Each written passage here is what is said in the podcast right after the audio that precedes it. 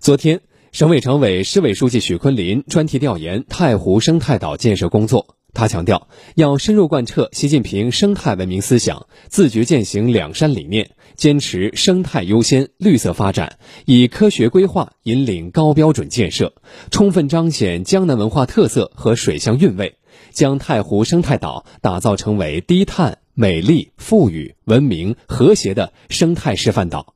市人大常委会主任陈振一。市委副书记朱民参加调研，来听广电全媒体记者冯威、何飞、郑晨采写的报道。海拔三百三十七米的缥缈峰是太湖第一高峰。许昆林登上缥缈峰观景台，俯瞰西山岛和太湖风貌。在展板前，许昆林听取了太湖生态岛规划设计方案。他指出，要聘请国内外专业机构，高水平做好全岛整体规划，要有序推进民居翻建，注重统筹协调，错落有致。既满足现代化居住需求，又体现江南风貌。要在岛内试点无人驾驶新能源汽车，实现绿色出行、低碳出行、智慧出行。金亭镇柯家村创新农村生活污水治理模式，建设了沉淀塘、垂直流湿地等处理设施，出水水质达到一级 A 标准。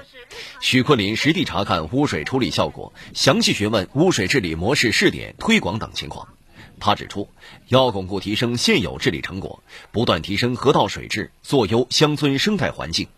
水映长滩生态湿地位于西山岛西南端，湿地内构筑了一条生态围堤和十多座人工岛屿，并种植了一万多棵各类树木，吸引了大量鸟类集聚，成为岛上的网红打卡地。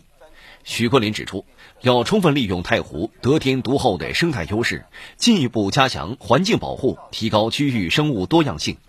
萧下湾生态安全缓冲区规划面积十八平方公里，共分三期建设。通过打造净化型功能湿地，将有效实现农村面源污染由多到少、由少到集中，确保入湖水质主要指标优于地表三类水标准。许昆林来到南湾村落区一期项目建设现场，沿着河岸查看工程进展。他指出，要着力控制农业面源污染，持续优化太湖水环境，不断把生态优势转化为发展优势。